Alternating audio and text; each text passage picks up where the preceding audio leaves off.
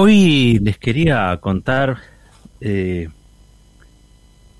una, una pequeña historia eh, que tiene que ver con lo que ocurrió allá por el 80, 81 creo que fue.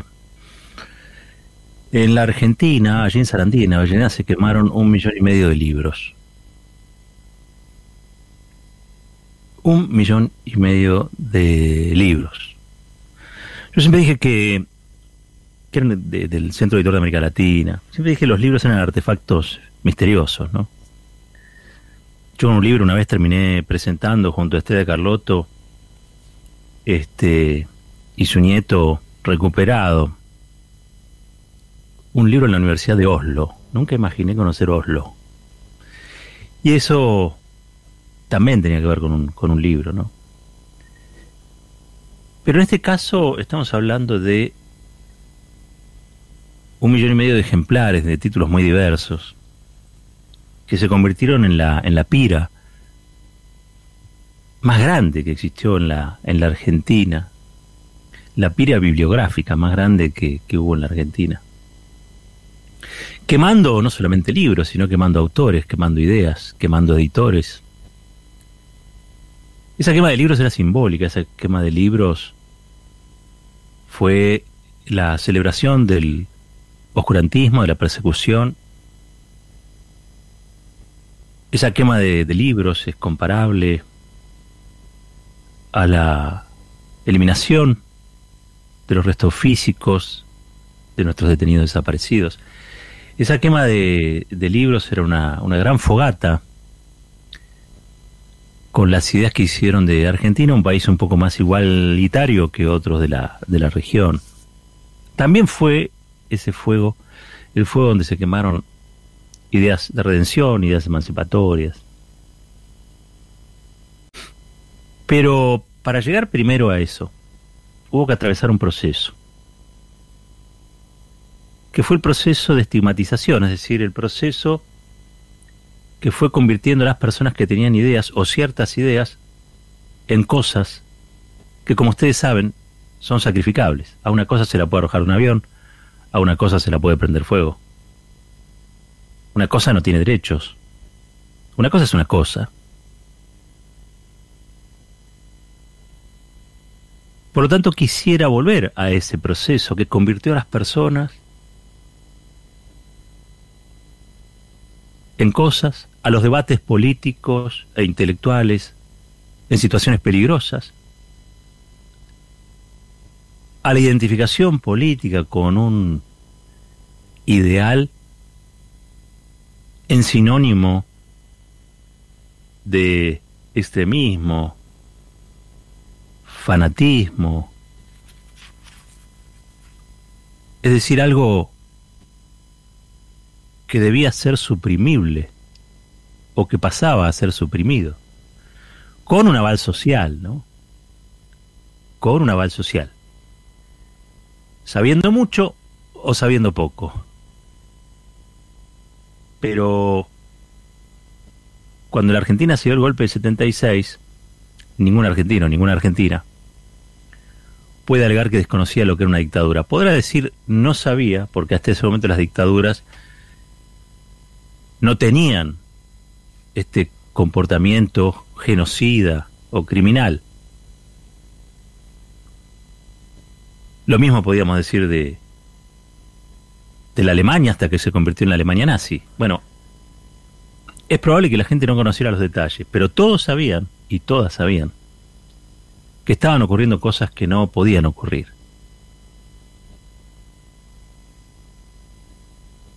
Y todo eso se fue dando en un caldo, un caldo de cultivo, donde la supresión del otro por vía de la proscripción se transformó en natural, en norma, perdón, en norma. Donde la prohibición del partido político más importante de la Argentina se transformó en ley, donde apalear a docentes allí en la noche de los bastones largos era una manera de poner en caja los díscolos. Es decir, hubo muchas cosas que se fueron dando y que fueron aceptadas Hasta que un día, todas esas cosas, todas esas malas cosas, terminaron por transformar en cosas a las personas. Dicho esto, yo quiero denunciar públicamente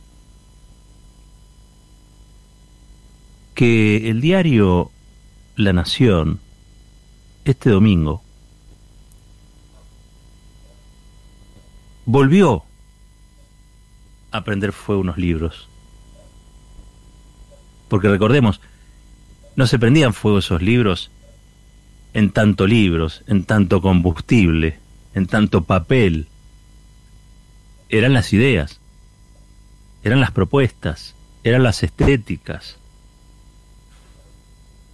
Entre ellos, por ejemplo, libros que tenían miradas revolucionarias o liberadoras. ¿Y por qué no decirlo también? Marxistas. El marxismo como método de análisis estaba en muchos de esos libros. ¿Y por qué les decía que quería leerles algo donde la nación, este domingo que pasó, ayer, me tomó de la mano o me tomó de los pelos y me arrastró a varias décadas en el pasado para mostrarme que aquello que fue puede volver a ser. Quizá no sea igual, pero el mismo afán persecutorio, demonizador, de supresión del otro por la forma de pensar, está vigente. Vive y colea en las páginas de la Nación. Miren, editorial, título, Marxismo al máximo. El líder de la cámpora ha emprendido un viaje discursivo a los nostalgiosos años 70, aunque sus dichos encubren un marxismo de amigo para ir por todo en provecho propio. Esto lo dice allí en las editoriales de la Nación Fernán Saguier, el actual director, el que quiere ser manieto. Y lo dice bajo, ustedes saben, ¿no? Esa suerte de, de orden que desde el siglo XIX da Bartolomé Mitre, ¿no? Que es la nación, el diario, será una tribuna de doctrina. ¿Cómo? ¿No era que adoctrinaban los, los kirchneristas nada más? ¿No era que estaba mal adoctrinar? La verdad es que no está ni bien ni mal. Depende de lo que se enseñe. Bueno, en este texto se enseña a viajar al pasado. Tanto que nos preocupamos por viajar al futuro, aquí se enseña a viajar al pasado. Les voy a leer algunos párrafos. Dice, un día después de que Máximo Kirchner, líder de la Cámpora, jefe del bloque de diputados oficialistas y presidente del PJ bonaerense, diera una clase de marxismo en el Estadio Único de La Plata, el ministro del Interior, Eduardo Guado de Pedro, se preguntaba por qué existe prejuicio empresario respecto del kirchnerismo, al que le aplica al que le aplican un etiquetado frontal que no es. Esto habría dicho Guado de Pedro reunido con la Cámara LAMCHAM, la Cámara de Comercio de los Estados Unidos, aquí en la, en la Argentina. Según la Nación, según la Nación. Eh, Máximo, el jefe Máximo, había explicado ante una audiencia admirada por sus victorias didácticas eh, la diferencia entre estructura y superestructura, según el materialismo histórico. Un refuerzo mayor al etiquetado frontal que no termina de caerse pese a la empatía ministerial. La estructura es este sistema de poder, el macrismo, el sistema financiero, los medios de comunicación que quieren un país de bajos salarios, una desocupación alta para que sirva eh, casi de no disputa en las paritarias y un país relegado a la producción de materias primas y está la superestructura que valida lo que hace ese sistema, expresó Máximo Kirchner. Y dice La Nación, en, esta, en este editorial llamado Marxismo al Máximo, después de casi 80 años de dirigismo populista y con una economía en crisis, los empresarios hubieran preferido oír propuestas superadoras, como fueron, escuchen bien, porque esto es, es, una, es un nivel de delirio mayúsculo, eh, como fueron la perestroika de Mikhail Gorbachev, el milagro económico polaco, el boom de la República de Irlanda o la transformación de los países del sudeste asiático. Todos ejemplos de crecimiento sobre la base del ingreso de capitales baja presión fiscal y altísima competitividad. Pero el joven Kirchner prefirió poner reversa con un viaje a nostalgia de la agrupación que dirige, salir del modelo corporativista de 1943 volviendo al socialismo nacional de 1973, aunque en 2021 la Argentina tenga muchos unicornios tecnológicos para inspirar otra salida distinta de Ezeiza. Ahora que domina el método marxista, podría aplicarlo para descubrir los poderes fácticos detrás de un país fracasado, con la mitad de su población pobre, funcionarios prósperos, sindicalistas ricos y corruptos millonarios. Y sigue, y sigue la nota, ¿no? Eh,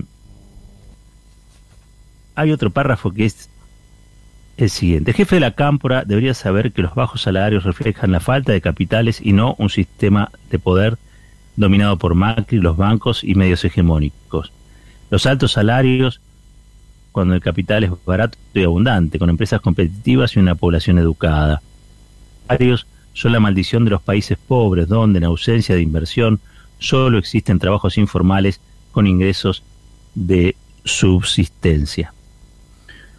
Un país relegado a la producción de materias primas, la Argentina es líder mundial en la aplicación de tecnología a la producción agropecuaria de alto nivel agregado, gracias a la cual se financia el gasto público. En cuanto a la industria fabril, en ausencia de moneda, 180 impuestos, inflexibilidad laboral y carencia de capitales, es imposible pedirle que salga al mundo y genere divisas.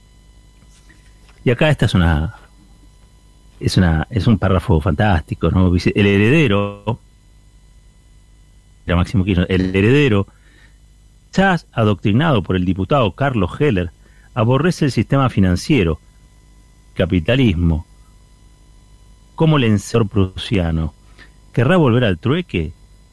¿A los cupones de racionamiento? ¿O al Estado distribuidor según las necesidades? ¿No le cuenta Heller?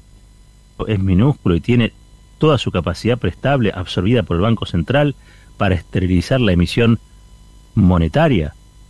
Y termina, dice, pero no hay que inquietarse, porque ni Máximo ni sus compinches son lectores del capital, sino acumuladores de capital como ya lo ha probado la extensa trayectoria de su familia en el gobierno, lo suyo es marxismo de amigo para ir por todo, en nombre de Carl, pero en provecho de Chris, la verdadera realidad bajo el etiquetado frontal que el amable ministro no logra despegar. Pues claro, tienen que, así un, final con humor, ¿no? Tienen que hacer. Bueno, este, este editorial, insisto, firmado por Fernández Aguirre, ¿eh? cuando los editoriales que marcan, mejor dicho, la línea editorial de un medio, no, no llevan firma, este, lo firma el director del medio. En este caso, Fernández Aguirre, quien es el que ha desplazado a la familia Mitre de la conducción, se lo está reprochando y se lo reclama Esmeralda Mitre.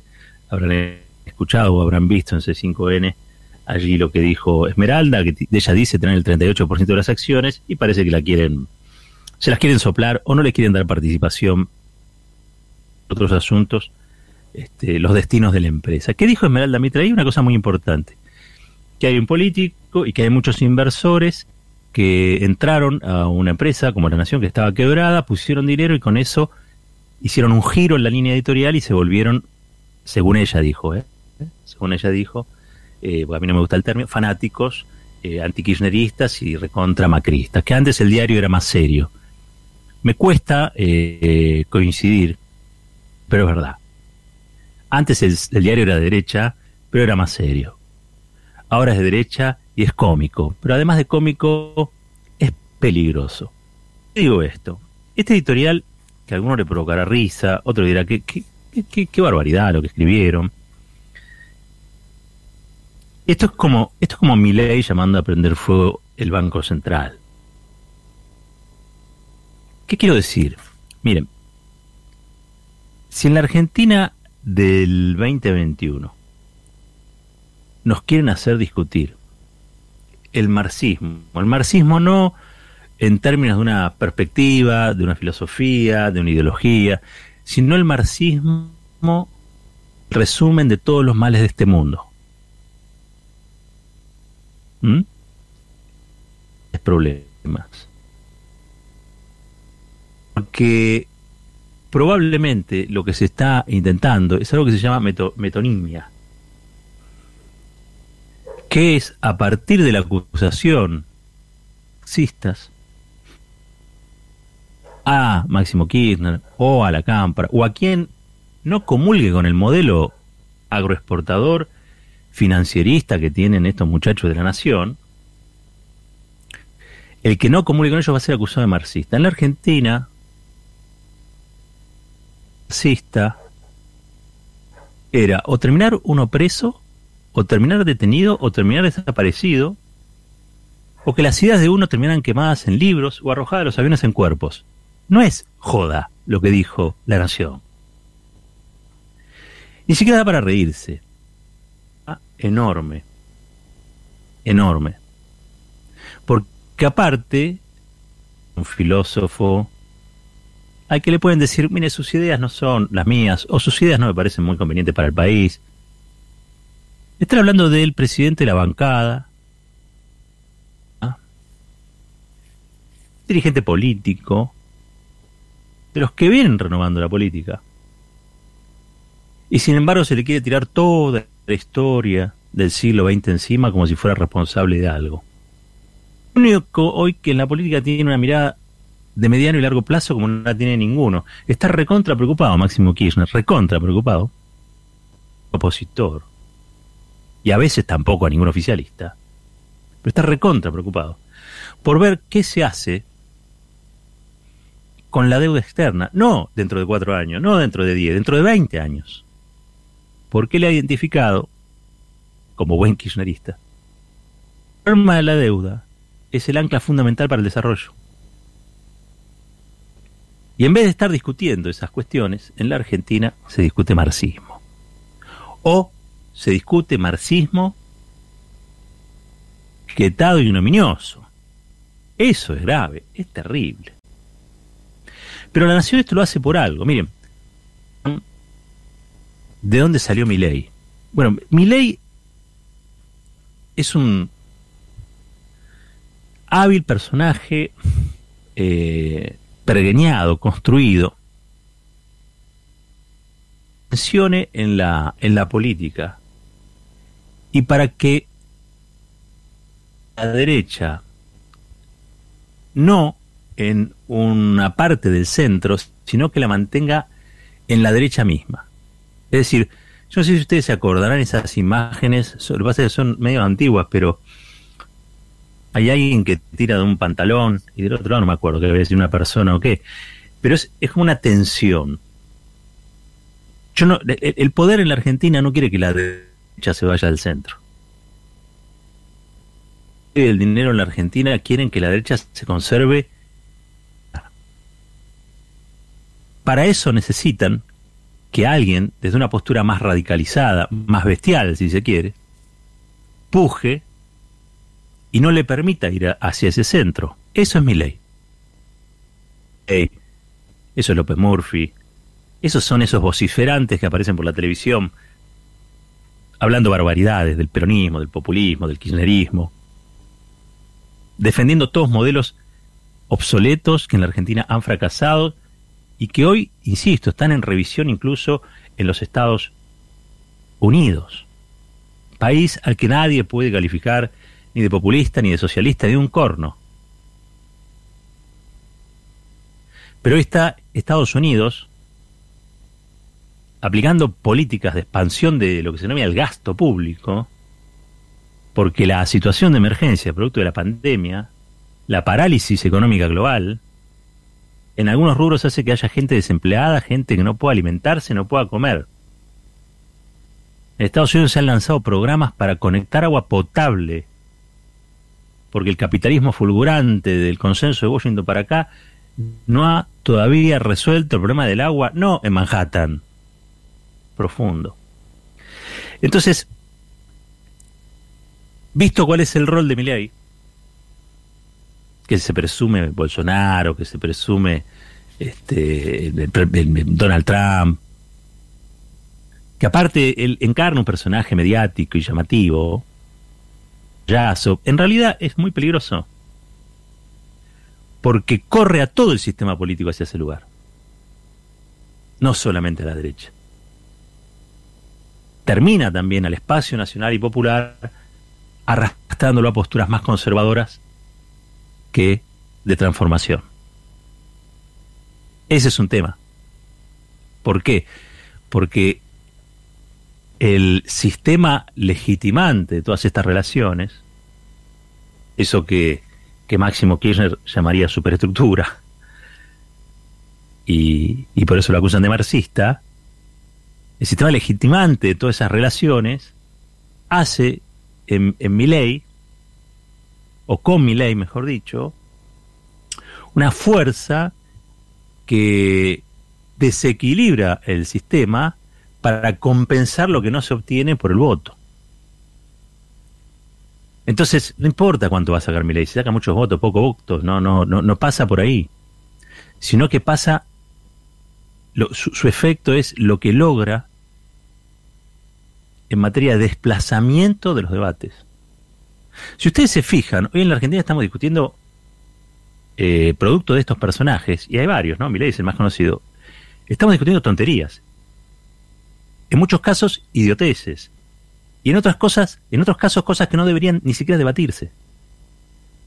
Que no se ponen en cuestión. No se pone si, en cuestión si la Argentina tiene que ser un sistema, este, o tiene que tener un modelo igualador, o este, en realidad tiene que tener un modelo, excluyente. Ya vimos lo que pasó con cuatro años de modelo excluyente, cuatro años de modelo neoliberal de Macri. Ya eso hoy, por hoy, no tendría que formar parte de la agenda.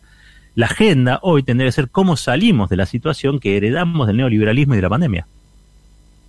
Pero este señor quiere discutir con un librito de von Hayek, que es un ultra el padre del neoliberalismo. Y lo quiere tirar arriba de la mesa. No hay nada más viejo que eso. Hoy en el mundo no hay nada más viejo que eso.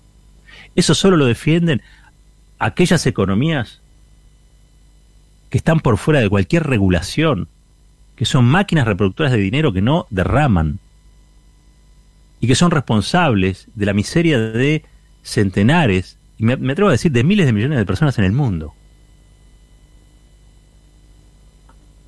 Capitalista que hace plata con la plata y que desplaza a enormes bolsones de, de personas a la marginalidad total, que no sirven para nada, no sirven ni para trabajar ni para consumir, y que queman la mayoría de las horas de su vida en el alcohol y en cualquier otra cosa que los distraiga de la vida de mierda que les ofrece este sistema global. Esa es la economía extractivista, uberizada, sin derechos laborales, con el día a día de una cabeza alienada, que no tiene nada más por hacer ni nada más por pedir porque el mundo es así y no se cambia. Pero ese es el papel de los Miley. Y en ese esquema, el patrullaje ideológico que antes hacía Clarín sobre toda esa superestructura, Ahora le intenta hacer la nación, la nación macrista. Pregúntenle a Esmeralda Mitre si no. ¿Quién está detrás de la nación más? ¿Por qué hay plata? ¿Por qué un canal que estaba quebrado de golpe tuvo plata para contratar a un montón de gente que repite esto mismo que dice la nación? Porque la nación está disputando, Fernán Sagué está discutiendo con Héctor Mañeto quién ejerce el patrullaje ideológico sobre los grupos empresarios corporativos de la Argentina quiénes son los que le dan dirección, sentido a la sociedad desde la Asociación Empresaria Argentina, la EA. Y ellos muestran con qué. Este, este editorial, este editorial, se lo lea por donde se lo lea, es el programa macrista. Es el programa que fracasó en la Argentina. Pero además de todo, no solamente es el programa que fracasó en la Argentina en estos cuatro años de, de pandemia macrista, sino también es que ancla hunde sus raíces en lo peor del pasado argentino, la persecución, la demonización, la desaparición. Por eso son negacionistas, por eso son violentos, por eso animan los discursos de odio. Para terminar, lo dijimos el otro día, se lo escuché a Máximo Kirchner y lo, lo vuelvo a repetir hoy. Las cosas graves que nosotros atravesamos en este país no se dieron de un día para otro. No fue prender o apagar a través de una tecla la luz del escritorio, la luz del baño, la luz de la pieza. No. Se fueron dando lentamente. Y cada vez que pasaban, se las terminaba asimilando. Cosas graves, ¿eh? Pero decíamos, bueno, pero puede haber cosas peores. La suma de cosas graves que no parecían tan peores terminaron generando un caldo de cultivo horrible que estalla con el golpe cívico-militar del 76, del cual todavía tenemos consecuencias. Vivimos sus consecuencias. Vivimos todavía atravesados por su legado siniestro de miedo. El terrorismo de Estado no fue inocuo en la subjetividad del promedio ciudadano argentino. Y ahora pasan cosas que nos tienen que mantener en alerta. Quieren correr todo el escenario a la derecha. Quieren que discutamos cuánta gente tiene que quedar fuera del sistema. Quieren que discutamos cuánto hay que flexibilizar o cuántos trabajadores tienen que perder el estatus de, derechos laborales. Este, quieren discutir cuánta dignidad es aceptable. Quieren discutir esas cosas, no quieren discutir la vida que queremos quiere directamente que tengamos una vida horrible. Pasó y lo decíamos acá, balazos en un local de nuevo encuentro, lo recordó Máximo Kirchner. Bombazo, bombazo en un local de la Cámpora en Bahía Blanca. Balazos en plena campaña en la provincia de, de Corrientes. Y en el medio de todo eso un montón de situaciones donde la letra K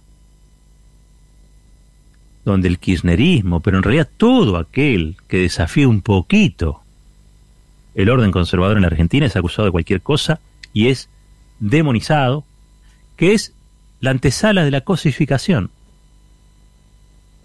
La antesala de la cosificación. La nación, le decía, está disputando con, con Clarín quién conduce ideológicamente al bloque de poder económico, empresario, este, y financiero de la, de la Argentina. Lo que ofrece es el programa Macrista. Quizá porque Macri está entre sus accionistas, no lo sé. Habría que preguntarle a Esmeralda Mitre. Es todo lo que ofrece. No tienen ni una sola respuesta para la pobreza que vive en la Argentina. No tienen una sola respuesta. No se les cae una idea más que acusar de marxista a Máximo Kirchner. Mire los desorientados que están aquellos que pretenden orientar a las fuerzas productivas de la Argentina.